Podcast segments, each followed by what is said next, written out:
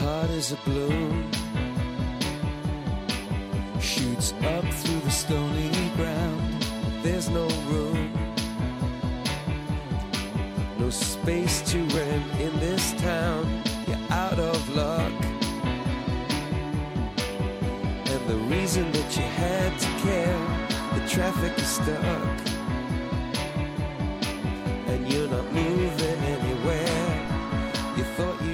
Comienza en Radio María Sexto Continente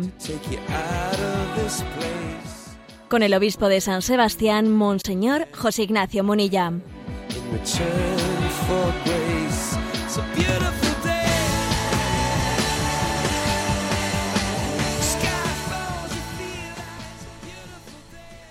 Un cordial saludo a todos los oyentes de Radio María. Un día más, con la gracia del Señor, nos disponemos a realizar este programa llamado Sexto Continente, que lunes y viernes hacemos de 8 a 9 de la mañana en Radio María.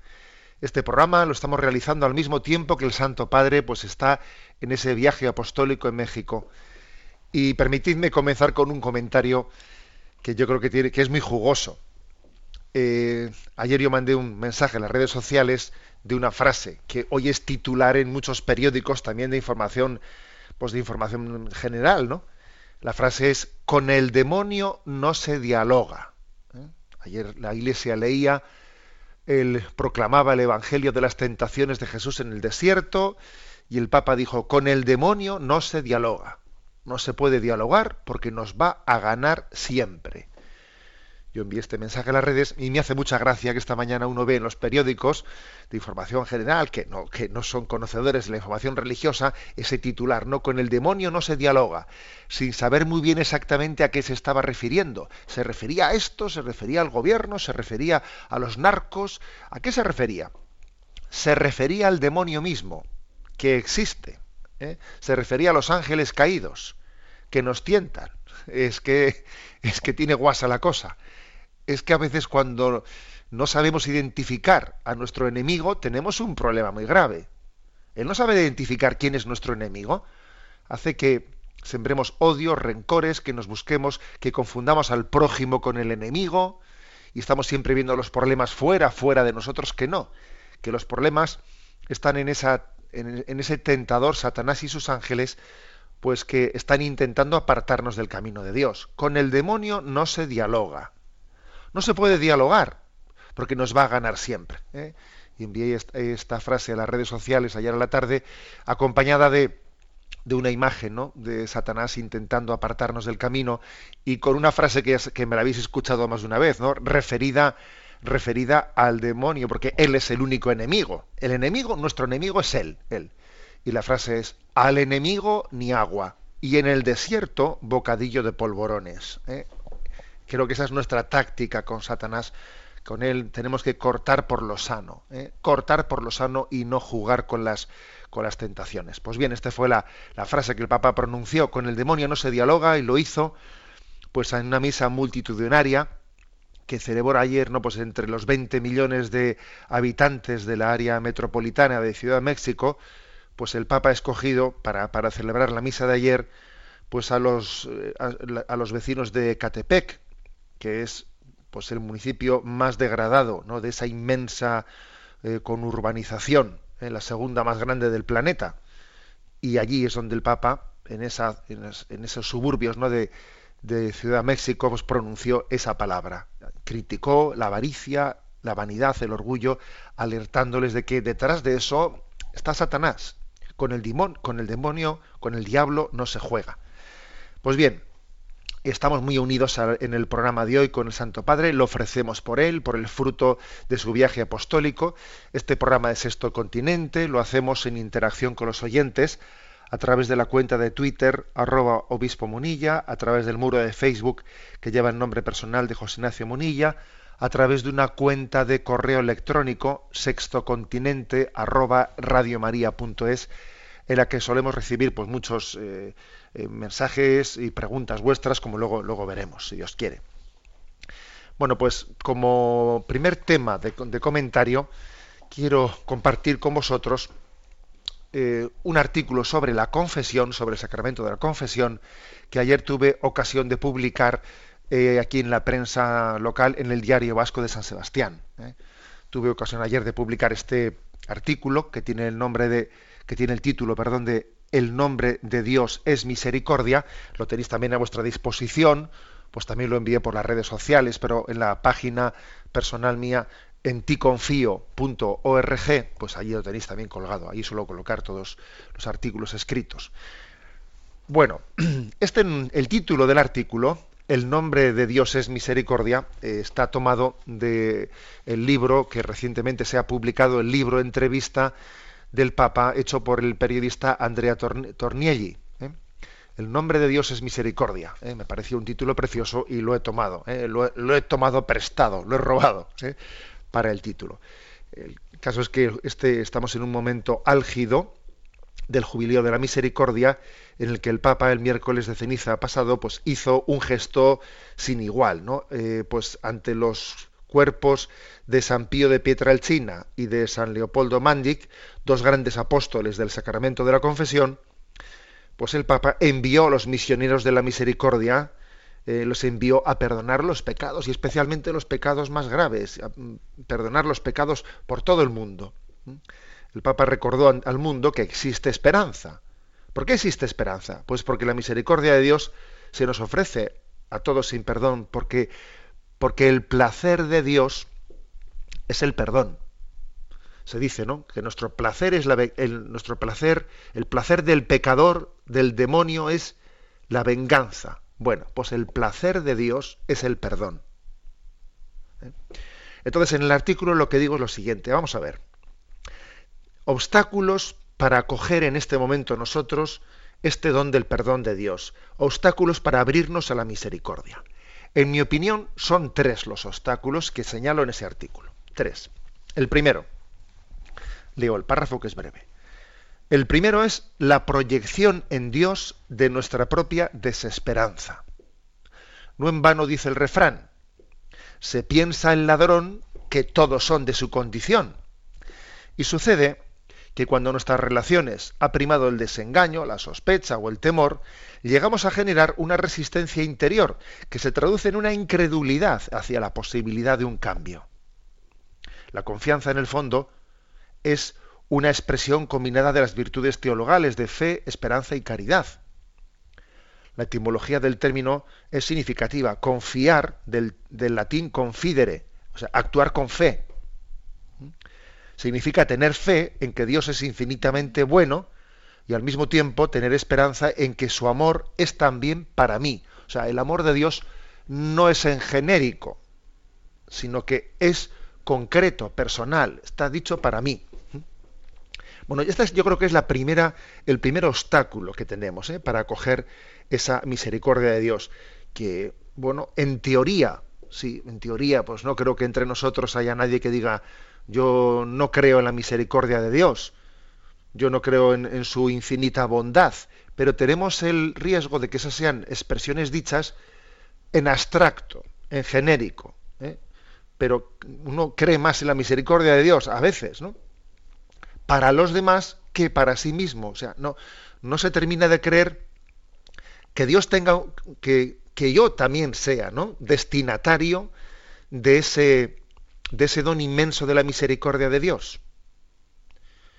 Y, me es más fácil igual creer que eso, pues que Dios creó el universo, las estrellas y nos llamó a todos a la santidad, que creer que yo en concreto, yo, con mi, con mi historia, ¿no? Con mi historia, pues, pues tan a veces llena de tropezones, que yo en concreto estoy llamado también a la santidad y que Dios va a hacer de mí alguien santo eso a veces nos cuesta más creerlo. Entonces, yo creo que la primera, el primer obstáculo para abrirnos a la misericordia es la propia desesperanza. Uno ha generado desconfianza.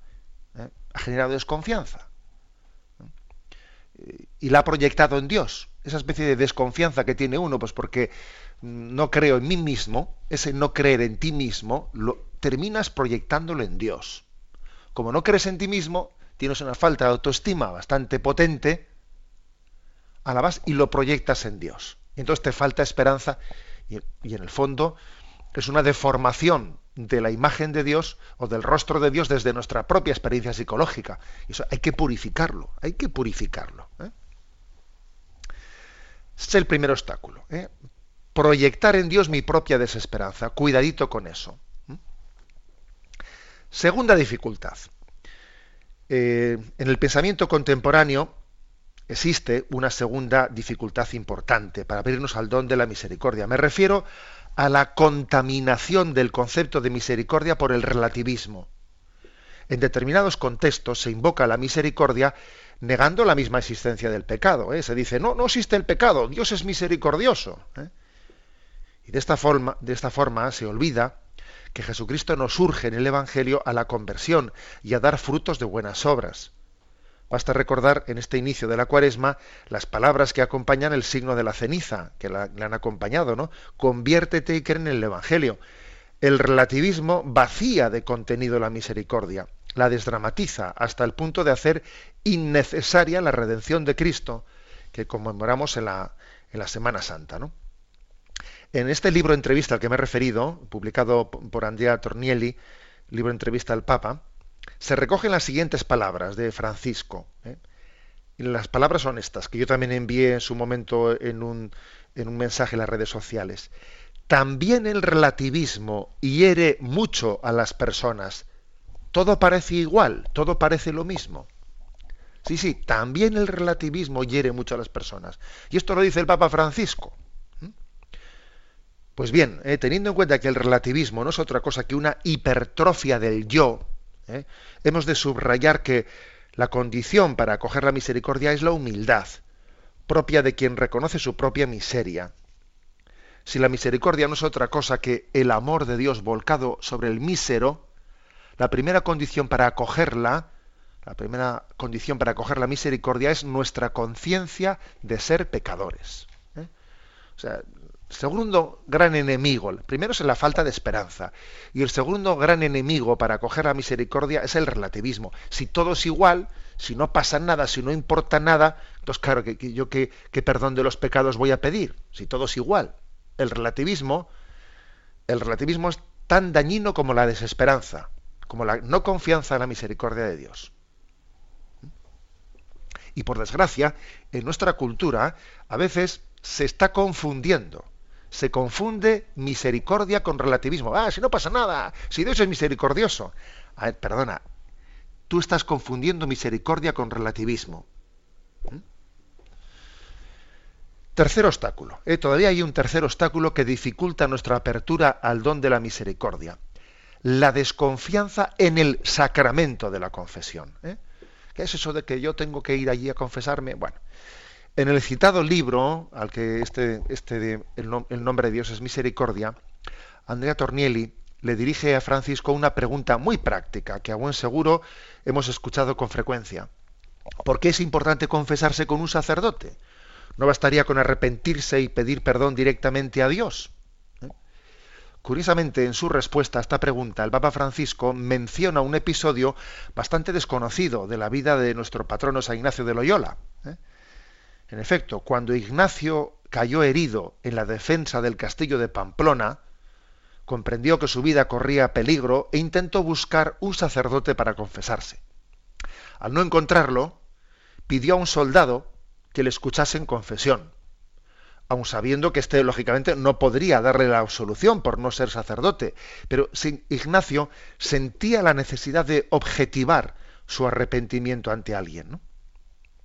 Y las palabras del Papa comentando este episodio de la vida de San Ignacio son muy interesantes. ¿eh? Dice el Papa, somos seres sociales. Si tú no eres capaz de hablar de tus errores con tu hermano, ten por seguro que no serás capaz de hablar tampoco con Dios y que acabarás confesándote en el espejo frente a ti mismo. Somos seres sociales y el perdón también tiene un aspecto social, pues también la humanidad, mis hermanos y hermanas, la sociedad, son heridos por mis pecados. Y termina el Papa. Confesarse con un sacerdote es un modo de poner mi vida en las manos y en el corazón de otro, que en ese momento actúa en nombre y por cuenta de Jesús. O sea que fijaros qué comentario tan interesante el del Papa eh, trayendo a colación aquella anécdota de San Ignacio que, que no pudiendo confesarse con un sacerdote sintió la necesidad de que un seglar, eh, pues un soldado, le escuchase eh, le escuchase la confesión de sus pecados, como un signo de objetivar y no ser yo un subjetivista que las cosas yo por mi cuenta pretendo yo arreglármelas yo a solas con Dios. No, Señor, somos seres sociales y Dios ha querido que también recibamos los dones de Dios en el, en seno, en la comunidad de, la vida de la Iglesia. ¿no? Bueno, pues hasta aquí este, este breve resumen de este artículo que ayer salió publicado en la prensa eh, aquí en, San Sebastián, pero que tenéis también pues a vuestra disposición a través de internet, ¿no? En, ticofio.org, ahí lo tenéis publicado, y también en la web de la diócesis de San Sebastián. Termino yo diciendo en el, artículo que si yo tuviese que elegir dos fotografías entre las imágenes que mejor definen el carisma del pontificado del Papa Francisco, me quedaría con la imagen en la que besa con ternura el rostro terriblemente deformado de un enfermo, allí en la Plaza del Vaticano. Y en segundo lugar, escogería la imagen del Papa arrodillado confesándose. Son dos imágenes tan impactantes como significativas, ¿no? que traducen a la perfección lo que la Iglesia entiende por misericordia. El Papa besando a los rostros más deformes ante los cuales nosotros sentimos repelús, y el Papa de rodillas confesándose para decir al mundo que quitemos el miedo ¿no? a la acogida misericordiosa de Dios. Bueno, y sabéis que tenemos cerca ya las 24 horas para el Señor, esa iniciativa del Santo Padre en el tercer domingo, tercer viernes de Cuaresma, que va a ser del 4 al 5 de marzo, ¿no? Entre el viernes sábado de, de, de Cuaresma, 4 o 5 de marzo, en el que estamos llamados a hacer ese signo de que las iglesias, o por lo menos algunas de ellas, permanezcan abiertas 24 horas ofreciendo el perdón de los pecados eh, pues, pues, para todos. Bueno, pues hasta aquí esta primera parte. Eh, vamos a tener un descanso musical y ha habido pues una, una oyente del programa que me ha hecho una sugerencia, una sugerencia musical muy interesante que yo desconocía. Vamos a ver, hay un conjunto una, un conjunto, una banda británica de música pop, ¿eh? formada en Londres en el año 1996, que se llama Coldplay, que tiene una canción muy curiosa, muy curiosa, Fix You, ¿eh? que traducida sería repararte. Y la verdad es que es una canción impresionante en su letra. Está en inglés, voy a leer, voy a leerla, ¿no? Voy a leer la traducción y después la escuchamos. Dice la letra de esta canción, repararte. Cuando haces tu mayor esfuerzo, pero no tienes éxito. Cuando obtienes lo que quieres, pero no lo que necesitas. Cuando te sientes tan cansado que no puedes dormir, atascado en reserva, cuando las lágrimas corren por tu rostro, cuando perdiste algo que no puedes reemplazar, cuando amas a alguien, pero se desperdicia ese amor, podría ser peor. Las luces te guiarán camino a casa y encenderán tus huesos, y yo intentaré repararte. Desde las alturas o en el suelo, cuando estás demasiado enamorado para olvidar, si nunca lo intentas, nunca sabrás lo que vales. Las luces te guiarán camino a casa y encenderán tus huesos, y yo intentaré repararte. La verdad es que escuchamos esta canción que obviamente no, no, ha nacido en un contexto religioso, pero es curioso, hay algunas canciones que aunque no hayan nacido en un contexto religioso, cuando están intentando expresar lo, mejor de los deseos interiores de alguien que, tiene un buen corazón, acaban siendo sugerentes de lo que es la acción de Dios en nuestra vida. Yo intentaré repararte el corazón de Cristo no es que intente repararnos, es que es el único que es capaz de repararnos y de hacer de nosotros un hombre nuevo. Escuchamos esta canción de este conjunto eh, Coldplay, la canción es Fix You, eh, repararte.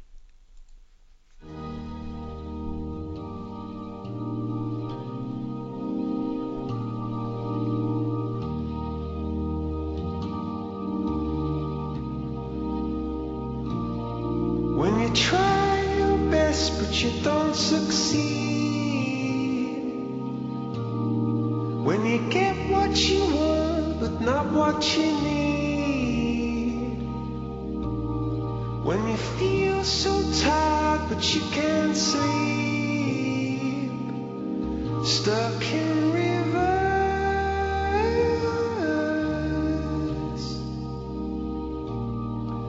tears come streaming down your face. When you lose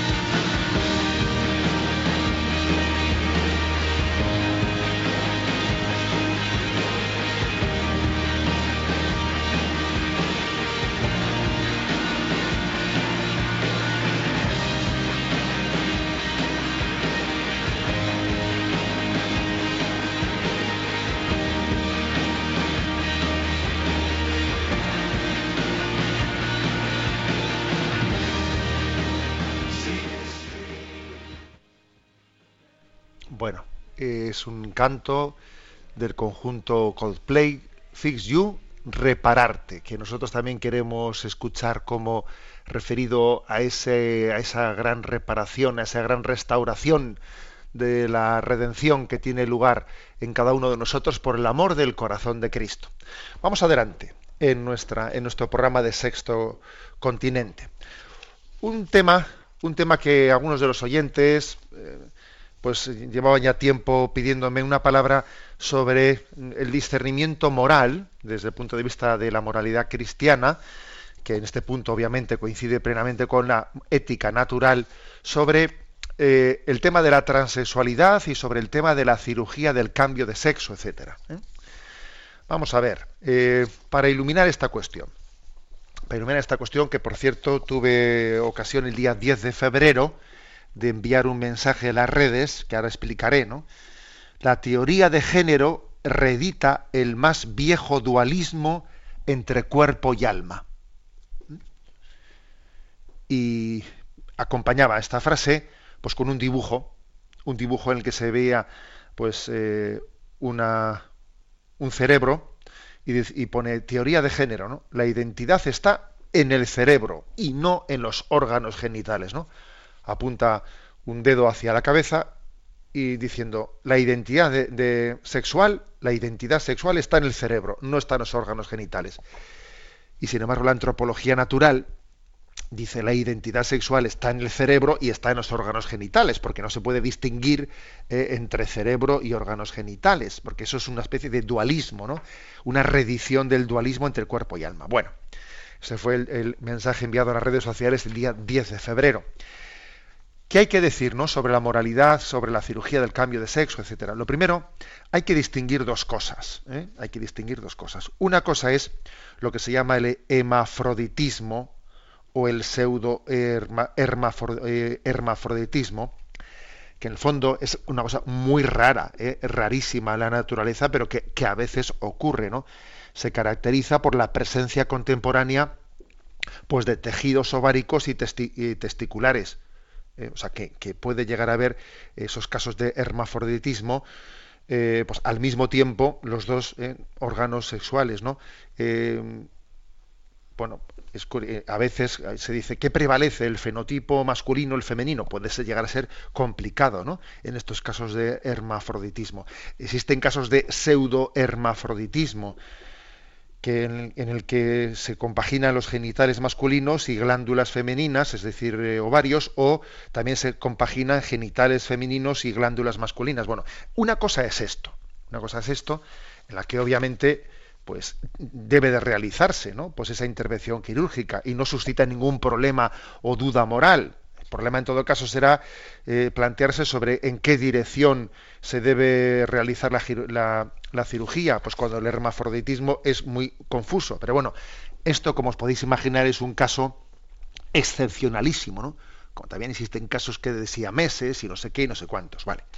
es un tema. Pero lo que, lo que hoy en día la, teoría de género ha introducido es otra cosa, ¿no? Otra cosa. Lo que ha introducido la ideología de género es el llamado transensualismo, eh, designado como el conflicto entre el sexo físico y la tendencia psicológica que uno experimenta. ¿eh? Como que uno eh, experimenta una tendencia psicológica distinta de lo que el cuerpo, de lo que el cuerpo es en la casi totalidad de los casos se, trata de sujetos no de sexo físico masculino que psicológicamente se sienten mujeres o tienden a identificarse con el sexo femenino. También hay casos, pero son más raros los, casos opuestos. Bueno, eh, obviamente, pues eh, desde, nuestro punto de vista moral, eh, no, es, moral, ¿no? La, intervención quirúrgica no es lícita en ningún caso, entre otras cosas, porque no, es verdad que se pueda realizar un cambio de sexo. Un cambio de sexo no, no es realizable. Pues no se, no se cambia el sexo, ¿no? Ni el cromosómico, ni el nada. Simplemente se introduce una nueva asintonía. ¿eh? O sea, no se puede considerar esta intervención como un acto terapéutico, ¿no? Bueno, sencillamente es una especie de cambio de apariencia, pero uno es, es lo que es. ¿Cuál es la reflexión moral que hay que hacer al respecto? Bueno, pues que lo que se llama disforia, eh, disforia de género, o sea, ese sentirse una cosa distinta de lo que uno es, también está siendo alimentado, eh, está siendo alimentado por la teoría de género, está siendo alimentado por ello. Eh.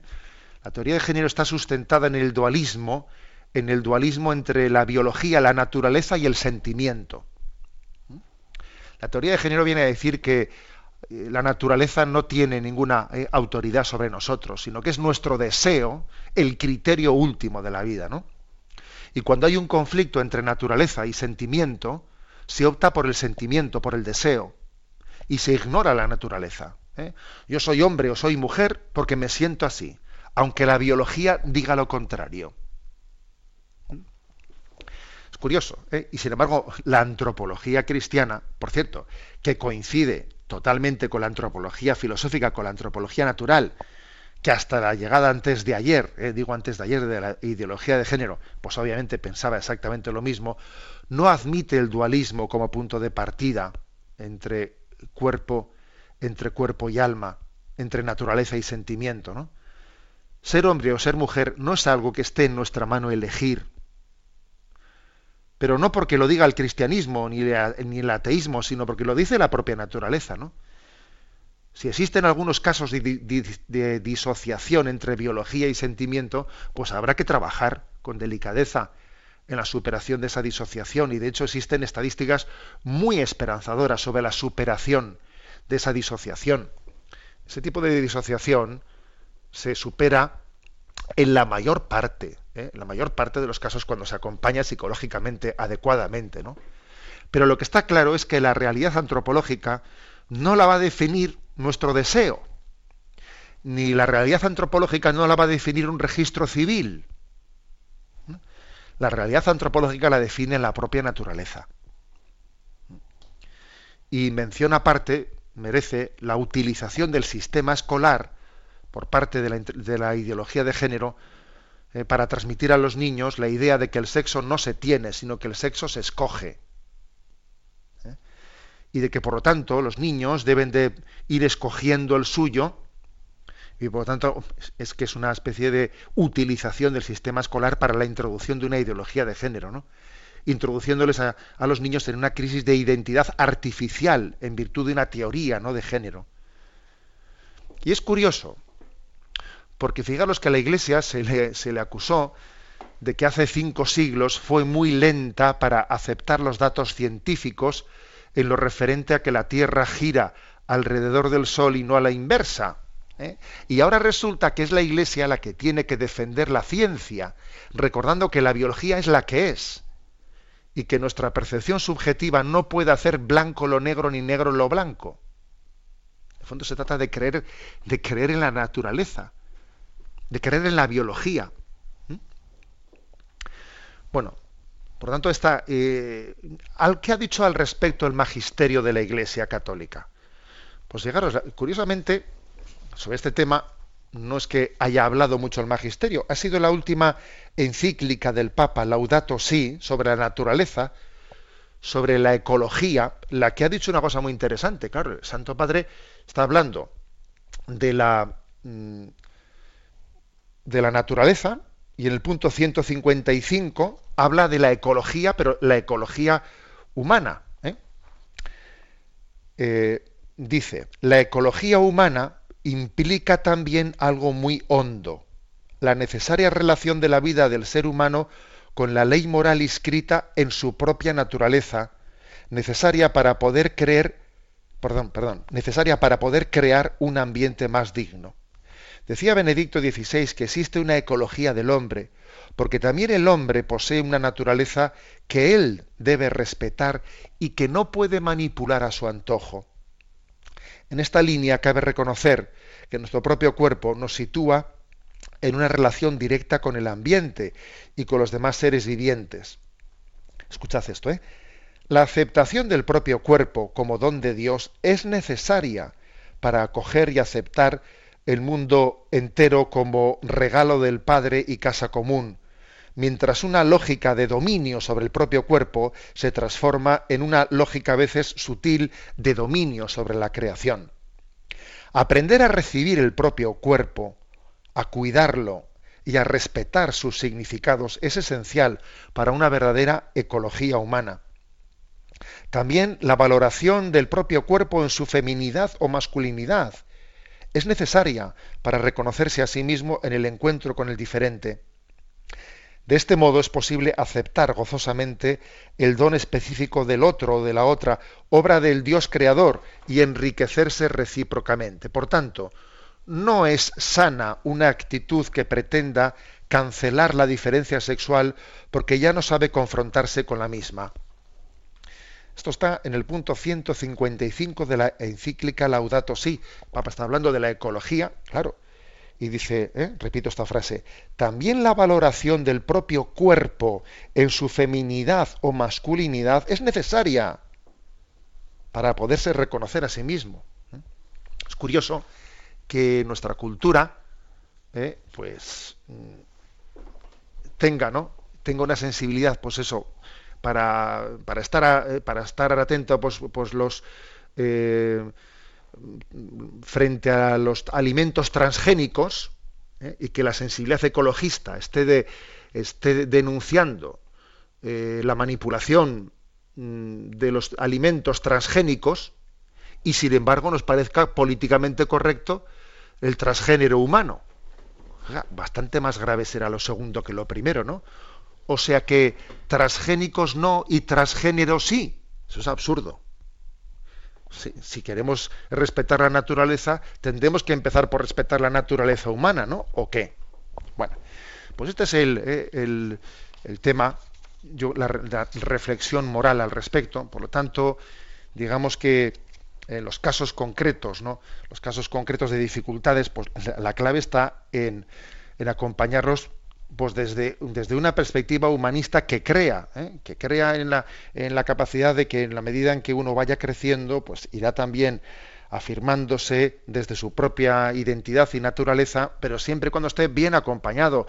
Si está acompañado desde teorías falsas de la ideología de género, lo que no, se le va a, digamos, a, orientar adecuadamente una disforia de género, sino que se le va todavía a incentivar más, ¿eh? a incentivar más.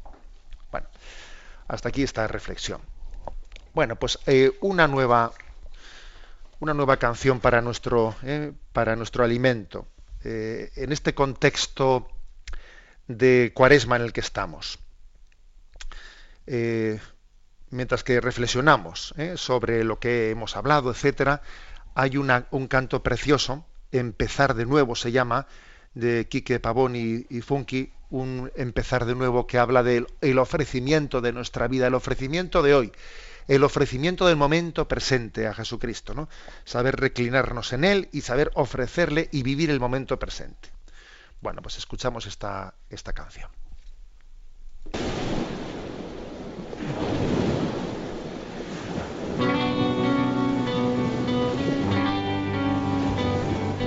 Hoy una nueva oportunidad el ayer es pasado, el mañana es futuro y todo que tengo hoy es un día más para conocerte un poco más. Para andar de tu lado, agarrado a tu mano, sin miedo a este mundo. Y viviré cada día como si fuera el último. Disfrutaré cada día como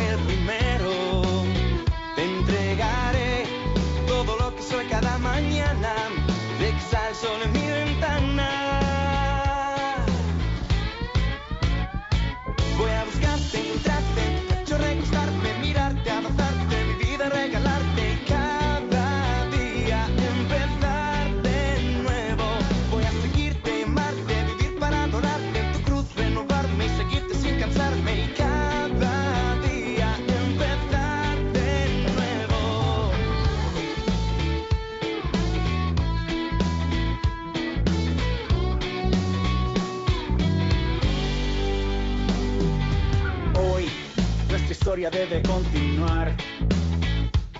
Pues aunque pasan los años, tu amor está intacto y todo lo que quiero yo es contigo estar. Me haces falta para respirar. Porque es por tu sangre que puedo levantarme y darte las gracias. Y viviré cada día como si fuera el último. Disfrutaré cada día como el primero. Todo lo que soy cada mañana cuando salga el sol en mi ventana. Voy a buscarte, encontrarte, en tu pecho recostarme, mirarte, abrazarte, mi vida regalarte. Cada día empezar de nuevo. Voy a seguirte y amarte,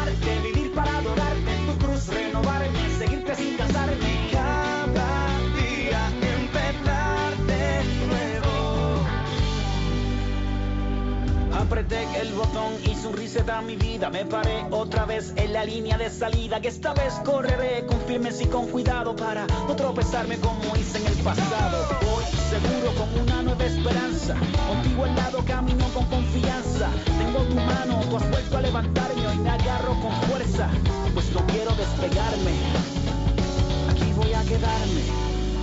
Dice, y viviré cada día como si fuera el último. Disfrutaré cada día como el primero.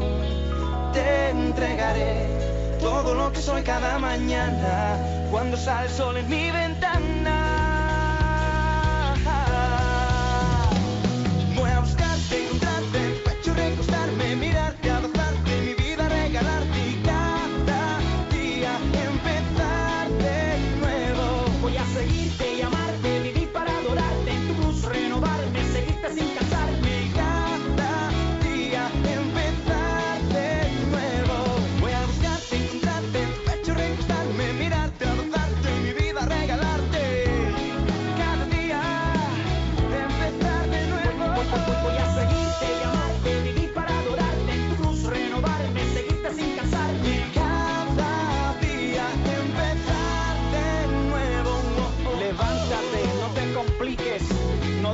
Pasado te descalifique, permite que su sangre te justifique.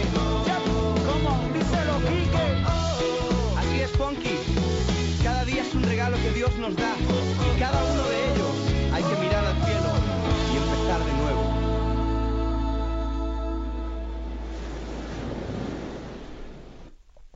Mirar al cielo y empezar de nuevo. Bueno, pues después de esa reflexión que hemos hecho sobre el tema de la transexualidad, etcétera, os invito a los que sois más activos en las redes sociales que, reenviéis el mensaje enviado el, día 10 de febrero. ¿eh? La teoría de género redita el más viejo dualismo entre cuerpo y alma.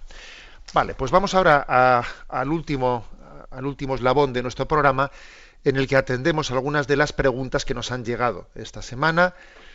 Eh, sabéis que especialmente es el correo electrónico sextocontinente arroba el cauce a través del cual llegan vuestras consultas y a Yolanda, pues que la tenemos ahí en la emisora, le vamos a pedir que nos presente pues las que hemos elegido. Buenos días, Yolanda. Muy buenos días, monseñor. Adelante. Una joven nos escribe desde París y dice, soy una chica del sur de España que vive en París y gracias a iVox puedo escuchar sus audios de Sexto Continente que me parece que hace tanto bien. Esta es una cultura bastante cerrada, que vive un poco pasota de todo, y a veces es inevitable actuar como ellos. Pero lo cierto es que aquí doy el cante, porque los que somos del sur de España tenemos siempre chistes para todo y nos reímos hasta de nosotros mismos, cosa que aquí es bastante raro, ya que hay gente que puede pasar un día entero sin reír. Esta cultura se ha olvidado un poco de Dios y eso se nota en el ambiente frío. Pero bueno, en realidad le escribo por el siguiente tema. Tengo 28 años y soy soltera abierta a una relación cristiana de noviazgo, pero hay algo que no llego a comprender. Tengo amigos que alguna vez me han pedido que salga con ellos y con algunos he aceptado. En nuestra relación de amistad no hay problema, pero cuando alguna vez esa relación ha pasado a otro nivel, los detalles me matan. Mido cada acción de esa persona, le doy muchas vueltas a la cabeza y cuando no hace algo que yo crea conveniente creo que está jugando conmigo y dejo de continuar. Es difícil porque no sé controlarlo y no sé a causa de qué puede ser. Soy una chica que intento comprender mis actos y darle el sentido que se merecen a las cosas, pero eso no lo entiendo y creo que esta puede ser una de las razones por las que realmente no estoy abierta del todo a un noviazgo. Le agradecería mucho una palabra. Bueno, lo primero, pues saludarla y la verdad es que yo creo que ha dicho una cosa interesante, ¿no? Con respecto a ese contraste de esa alegría en la que ella ha sido educada y ese ambiente, pues dice, aquí la gente puede pasar un día entero aquí en París sin reírse, ¿no? Es curioso, porque la, la fe, la fe crea cultura y la fe católica ha generado pues, un, pues una cultura alegre, alegre y, y los ambientes secularizados la cultura suele ser muy triste, muy triste. ¿eh? Bueno, por lo tanto yo diría que des testimonio de tu fe en ese París en el que estás, pues también desde la alegría cristiana, que es un gran apostolado, ¿no? Ejercitar la alegría cristiana. Bueno, y con respecto a tu consulta, vamos a ver. Puede ocurrir, claro, obviamente los datos que das yo creo que no son insuficientes, ¿no? Para poder dar una, ¿eh? pues una palabra de así de aclaración suficiente, ¿no? Puede ser sencillamente que no te hayas llegado a enamorar plenamente, y entonces, claro, pues cuando uno no ha llegado a enamorarse, pues en una relación, en una, cuando pasa de una mera amistad a una, pues a un paso siguiente, de un comenzar a, a tener un prenoviazgo, para entendernos, ¿no? un prenoviazgo, pues es normal que si no estoy verdaderamente enamorado, pues que a la hora de pensar que con esta persona habría que hacer un proyecto en común, empiezo a verle más, más pegas, veo, le exijo más que a un simple amigo y veo defectos y veo cosas que no me convencen y me echo para atrás, porque sencillamente no estoy enamorada y porque estoy juzgándolo desde un parámetro de, pues que yo no me, no me veo con esta persona. ¿eh? O sea, eso puede ser una razón que, que, explique eso. Pero bueno, también podría ser otras cosas, ¿no? también podría ser que uno dice, ¿por qué me ocurre eso de que que cuando doy un, un paso más de tener un prenoviazgo con un chico, pues empiezo a buscarle pegas, pegas, pegas y me echo para atrás. ¿Podría existir en ti miedo al compromiso? ¿O me podría ser que alguien tenga una especie de miedo al compromiso? Podría ser que tienes un carácter muy perfeccionista y exigente y por ser demasiado perfeccionista, pues es que acabes haciendo casi imposible una persona porque estés buscando eh, alguien que no existe en el perfeccionismo humano. También podría ser, ¿eh? podría ser miedo al compromiso, podría ser eh, una tendencia, un carácter perfeccionista, o simplemente podría ser lo que te he dicho, de que uno no está verdaderamente enamorado y como no está verdaderamente enamorado, pues obviamente pues cuando pasa de la amistad a algo más, ve más defectos, ve que yo no conjugo, porque es que esa falta de enamoramiento hace que, que sea uno perciba más lo que me distancia que lo que, lo que me acerca, porque el enamoramiento subraya mucho más el, el amor a una persona, ¿no? En cualquier caso, en cualquier caso, yo creo que lo importante es que ahora que eres consciente de esto, de que te ocurre esto, pues que estés abierta a la observación interior, para decir, oye, puede haber en mí algo de miedo al compromiso, puede haber, puede haber en mí algo de un carácter perfeccionista. Estate abierta a la observación interior y déjate acompañar. Ya perdonaréis que sea tan machacón, pero yo creo que el acompañamiento espiritual es muy importante. ¿eh? Cuatro ojos ven más que dos y no digamos si, si pedimos también que sean los ojos del, Señor los que estén presentes en un acompañamiento espiritual. ¿eh? Eso ayuda mucho. ¿eh? Me imagino que en París no será tan fácil, pero yo creo que seguro que el Señor también te, te pondrá también alguna ocasión de ser acompañada espiritualmente. ¿eh? Bueno, pues adelante con la siguiente pregunta seleccionada. María nos pregunta, Estimado Monseñor, ante todo muchas gracias por su programa. Me gustaría saber su opinión sobre la adopción de niños por parte de un católico practicante soltero. Puede ser una obra buena, pero yo creo que al igual que no está bien tener hijos naturales estando soltera, al adoptar un niño lo estás privando de padre. Bueno, vamos a ver. Eh, hay un adagio, un adagio latino, ¿no? Del derecho romano que dice que la adopción imita la naturaleza que por lo tanto al dar a alguien, al dar a un niño en adopción, hay que intentar imitar lo que la naturaleza eh, pues en sí misma no vive, ¿no? O sea, y que por, por, lo que sea, pues por un accidente, por lo que fuere, pues a ese niño la naturaleza le ha privado de un padre y una madre, bueno, pues hay que intentar darle lo que la naturaleza eh, no le dio, pues por una desgracia o por lo que fuere.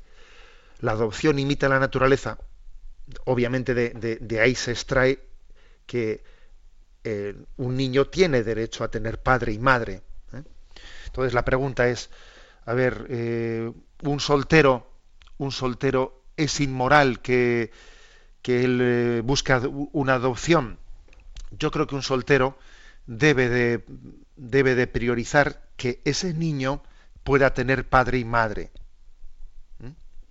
Y, y no está bien que alguien, que alguien diga, bueno, yo es que soy soltero, no, quiero casarme, o simplemente no me casé, pero bueno, pero sí que deseo tener un hijo porque me sentiría realizado, ¿no? Eh, sería para mí ¿no? una clave de realización en mi vida el poder llevar adelante la, eh, pues esta, esta educación de un niño en solitario. No es correcto, no es correcto porque en el fondo estamos eh, estamos supeditando el bien del niño a nuestra, realización subjetiva o a la percepción que yo tengo de esa realización subjetiva.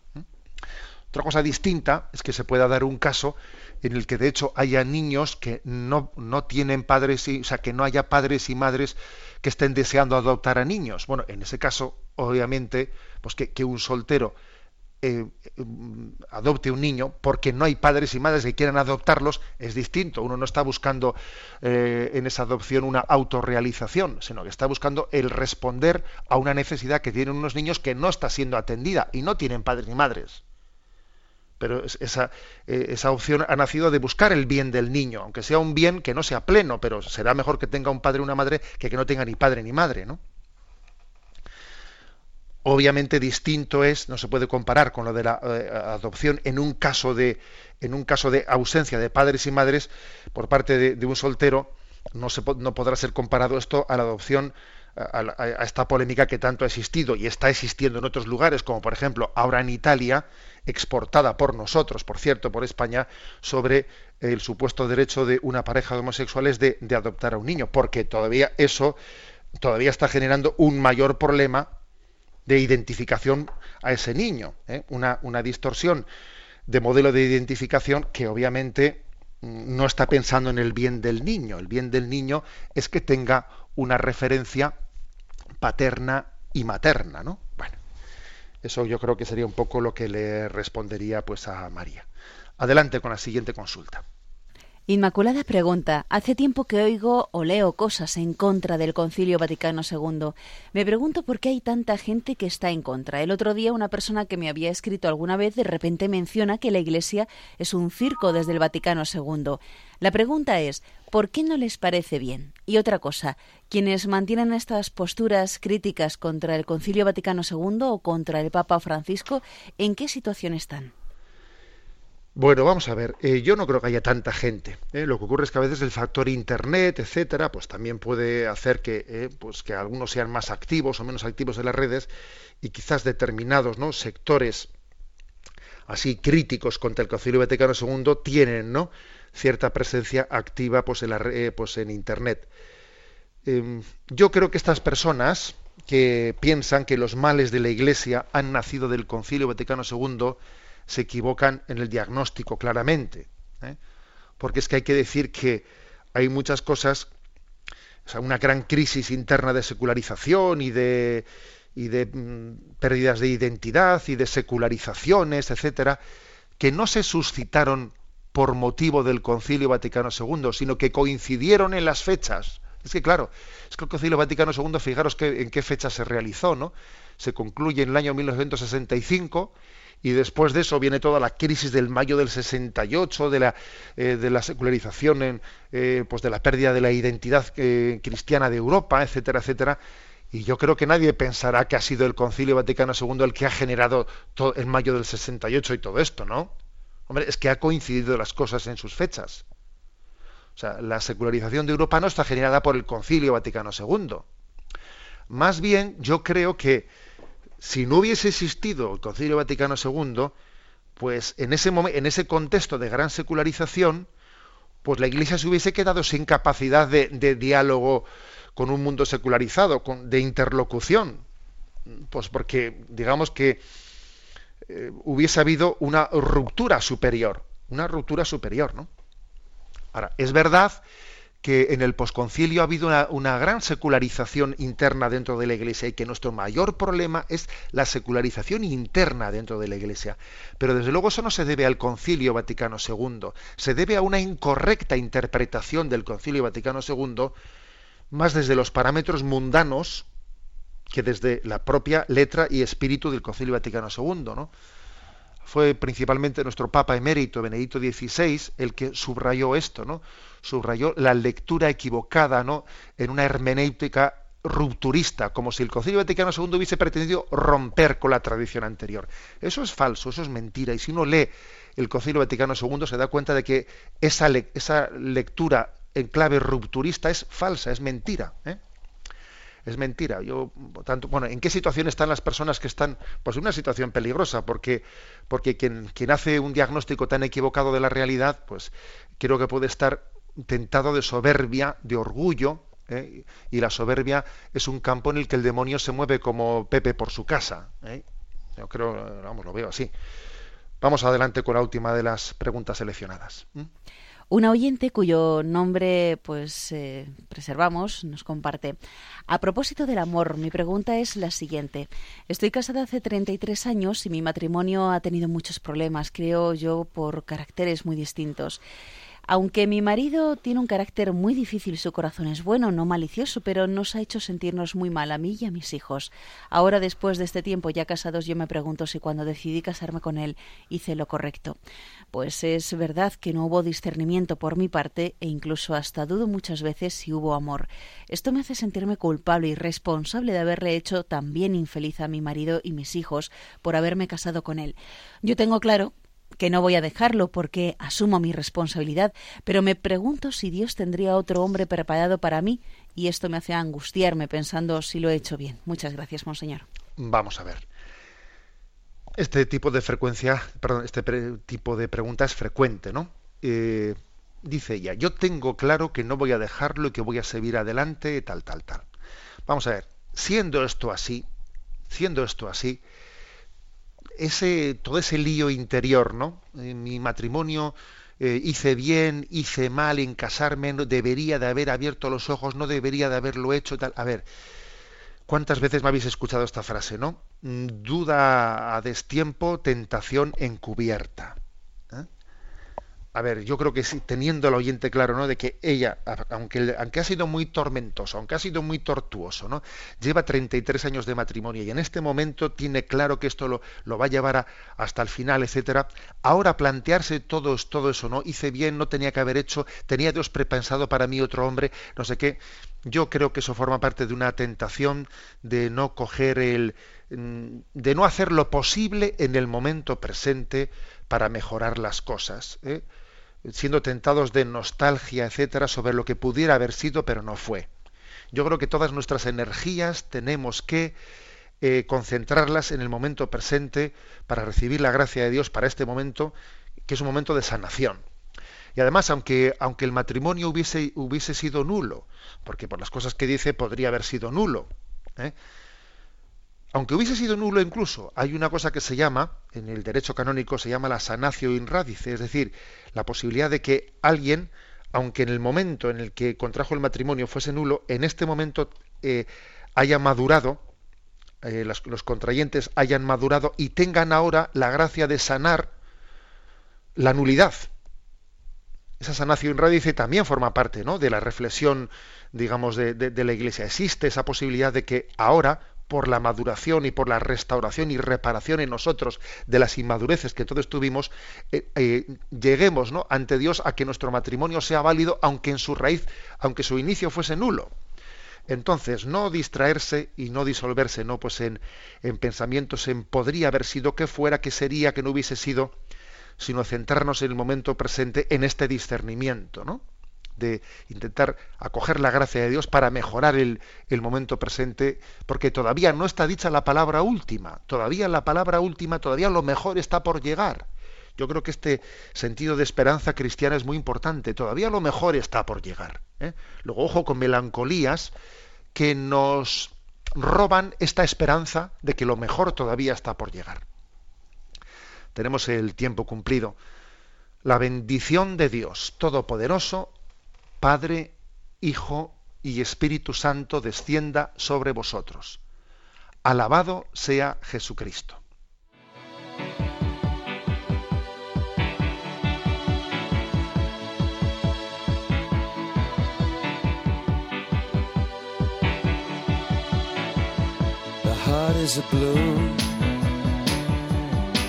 shoots up through the stony ground. There's no room, space to rent in this town.